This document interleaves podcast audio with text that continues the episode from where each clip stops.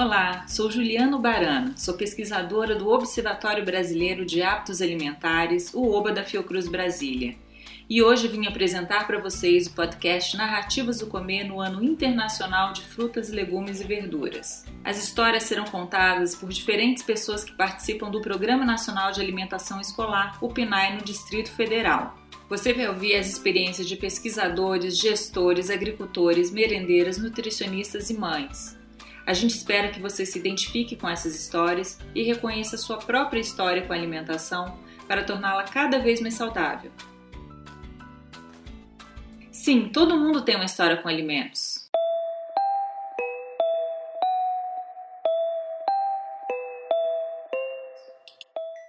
Eu, por exemplo, venho de uma família que ama comer reunida e tenho lembranças para lá de afetivas quando o assunto é alimentação. Sou capaz de me recordar por um segundo das pitombas do quintal da minha casa em Natal. E anos depois, comia mangas, tangerinas, pitangas, amoras, nésperas, entre uma brincadeira e outra quando já morava em Brasília. O tempo passou e as frutas, legumes e verduras produzidas na chácara do meu avô continuam presentes e compartilhadas entre os familiares. O gosto pela alimentação cultivado no lar foi trazido para minha vida profissional e assim me tornei nutricionista há um pouco mais de duas décadas. Mais do que uma profissão, a nutrição se tornou uma missão de vida. Assim como a minha história, falar de frutas, legumes e verduras nos traz inúmeras reflexões. E foi considerando essa importância que a Organização das Nações Unidas para Agricultura e Alimentação, a FAO, elegeu 2021 como o Ano Internacional de Frutas, Legumes e Verduras. As evidências científicas comprovam que há redução de doenças crônicas não transmissíveis, como pressão alta e diabetes, o corpo funciona melhor, a produção pode ser feita sem o uso de agrotóxicos e outras substâncias que agridem o meio ambiente. Famílias podem conseguir o seu sustento se essa prática valorizar a economia local. Enfim, não há o que duvidar sobre a importância do consumo de frutas, legumes e verduras para a nossa saúde e a saúde do nosso planeta. Agora, por que será que, com tantos benefícios, o consumo desse grupo de alimentos é tão baixo no mundo e no Brasil? Quem responde para a gente agora é a Erika El, pesquisadora do OBA. Então, Juliana, nos dias de hoje não cabe mais culpar o indivíduo por não consumir frutas, legumes e verduras tanto quanto deveria. Há tempos não vale mais falar isso pode, isso não pode. As questões são mais profundas e merecem ganhar cada vez mais espaços em debates com alcance de um maior número de pessoas. A realidade é outra.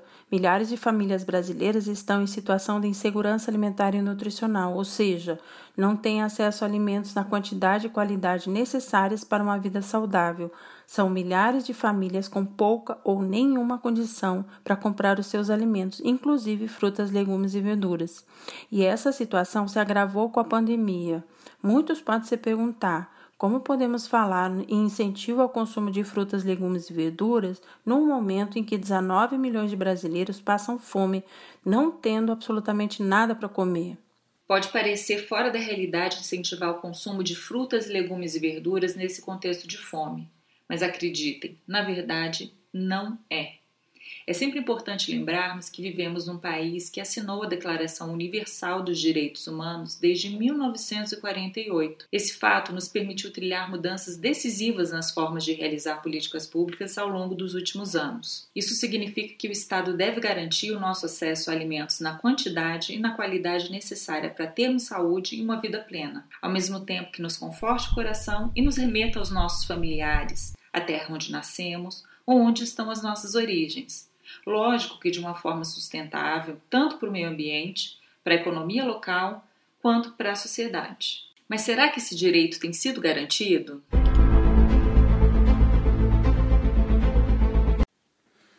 Bem, pesquisas têm mostrado que a fome aumenta de forma avassaladora ainda nos dias de hoje e que, independente da classe social, a alimentação tem sido monótona entre os brasileiros. Isso quer dizer que mais de um terço do que se come é sem variedade. São sempre os mesmos alimentos que compõem a nossa alimentação, como milho, trigo, arroz, batata, cana-de-açúcar, feijão, mandioca, banana, coco, amendoim e soja. Vivemos num mundo cada vez mais padronizado, robotizado, onde tudo e todos procuram a mesma forma. O padrão está no corpo, rosto, cabelo. Com a produção de alimentos não tem sido diferente. Em nome do lucro, a forma de produzir os alimentos se tornou padronizada. Estamos cada vez mais distantes das bases naturais dos alimentos, longe da história, da cultura de quem produz e prepara o alimento. O sistema alimentar que comanda a nossa vida é aquele que privilegia poucos, centrado em grandes empresas mundiais de alimentos, com uma logística de produção que encarece e dificulta o acesso a vários tipos de alimentos. Mas será que fomos nós que escolhemos isso?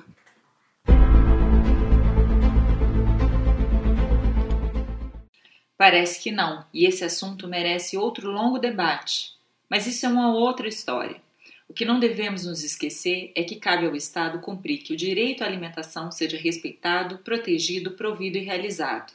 O governo precisa adotar medidas de taxação de impostos de alimentos ultraprocessados, aqueles que estão nas prateleiras dos mercados como alto teor de açúcar, gordura e sódio, e lamentavelmente tomam conta da alimentação do brasileiro. Quando se trata de frutas, legumes e verduras, o Estado deve promover políticas que aumentem o acesso da população a esse tipo de alimento. Isso será plenamente possível quando frutas, legumes e verduras forem ofertados com menores preços e que estejam amplamente disponíveis em todos os cantos de forma democrática. Ao investir em sistemas alimentares de cadeia curta, aqueles onde compramos alimentos direto do produtor ou próximo a ele, o Estado nos dá o direito de consumirmos alimentos que vieram da natureza sem grandes intervenções da tecnologia, para realçar seu sabor, aumentar a durabilidade e sem aqueles indesejáveis aditivos conservantes e agrotóxicos que tanto fazem mal à nossa saúde e à saúde do nosso planeta. Essa medida ainda permite que aquele agricultor possa viver com justiça e dignidade a partir do que produz, gerando renda para o seu sustento e ainda investindo na sua cadeia de produção sem falar no lado da preservação e valorização da cultura. Comendo alimentos plantados e cultivados em nossa região, podemos nos conectar com a nossa cultura, aquela que vem dos nossos pais, avós, de toda a cadeia ancestral, de onde estão as nossas origens.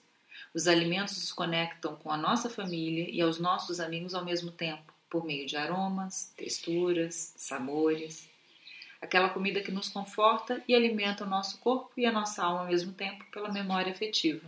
Por outro lado, a sociedade deve exigir que esse compromisso aconteça em todas as suas formas.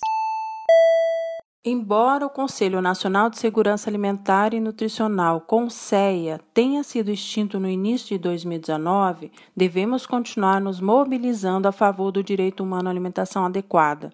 Os nossos direitos podem ser exigidos, por exemplo, quando denunciamos a sua violação em ministérios e defensorias públicas ou quando participamos ativamente de manifestos da sociedade civil em defesa do direito ao alimento no prato em quantidade e qualidade. Além dessas, há inúmeras formas de manifestação e atitudes para fazer valer o nosso direito à alimentação.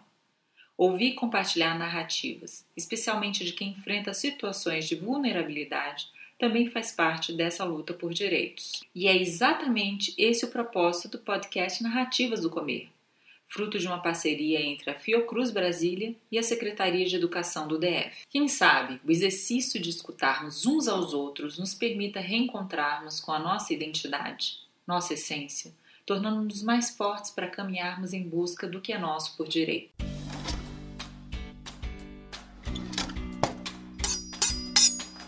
Bem, hoje eu fico por aqui. Te espero nos próximos episódios do Narrativas do Comer.